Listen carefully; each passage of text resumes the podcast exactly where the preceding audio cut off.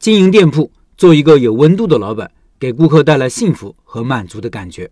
卖同样的东西，一个是连锁品牌店，一个是夫妻老婆店，你愿意进哪个？我更愿意去夫妻老婆店，因为老板在，这个人有思想、有灵魂、有情感，是有温度的。而连锁店呢，都是统一的标准化的语言和动作，感觉冷冰冰的。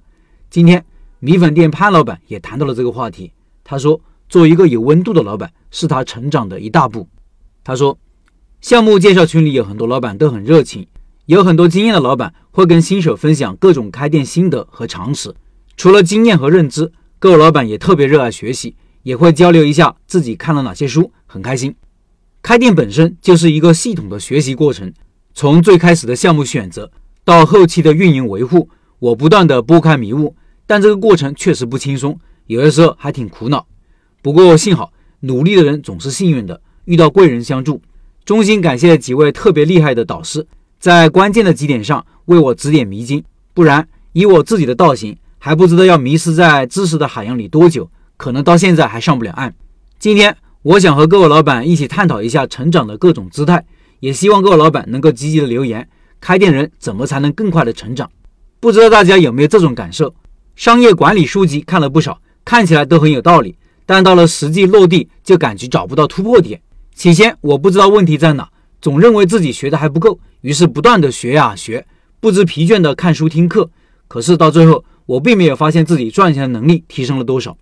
有的时候自我安慰，甚至在想学习让我快乐，这就够了。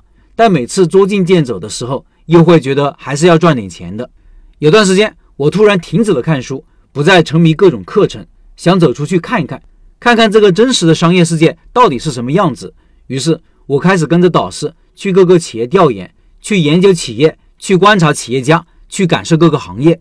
通过对各个项目的观察总结，以及和厉害的人交流，我终于从迷雾中知道一个显而易见的道理：知识量不等于能力，能力不等于力量。决定成功率的是认知深度，同时也要有强大的心力。好像这句话我已经听了很多遍了，但等到知行合一，却又是另外一番景象。从益处改变，从近处做起。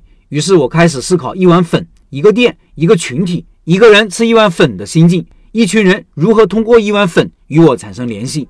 静下心来，格物致知。开了多年的粉店，才发现自己并没有如我自己想象那么了解一碗粉。闲暇时，我会待在店里，看着人来人往，观察人的表情和动作。偶尔有健谈的，也会和我聊上两句。慢慢的，我开始感受到粉店不是一个提供饱腹食品的工厂，它是有温度的。因为人来人往，所以它被时刻赋予了更多的意义。正是因为感受到了这些感受，我开始整理环境，关注细节，注意表达。虽然我与这些生命没有其他的交集，但是他们看到了，然后认可了。也许他们还会再来，也许不会再来。我开始期待自己的产品和环境能够给他们带来幸福和满足的感觉。于是开始关注现在的孩子们喜欢吃什么。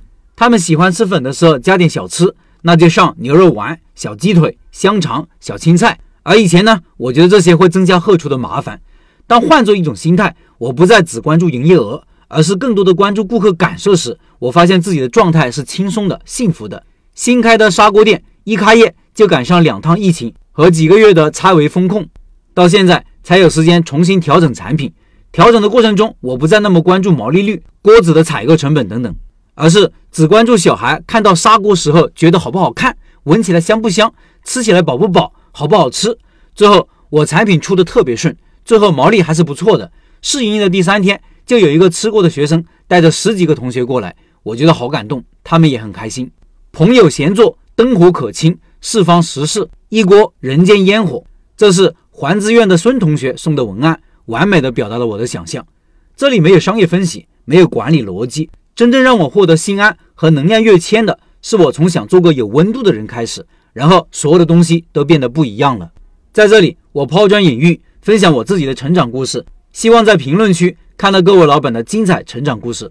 最后，十月份的拜师学艺项目就是潘老板的米粉店，感兴趣老板加入交流群，和潘老板直接交流。音频下方有二维码。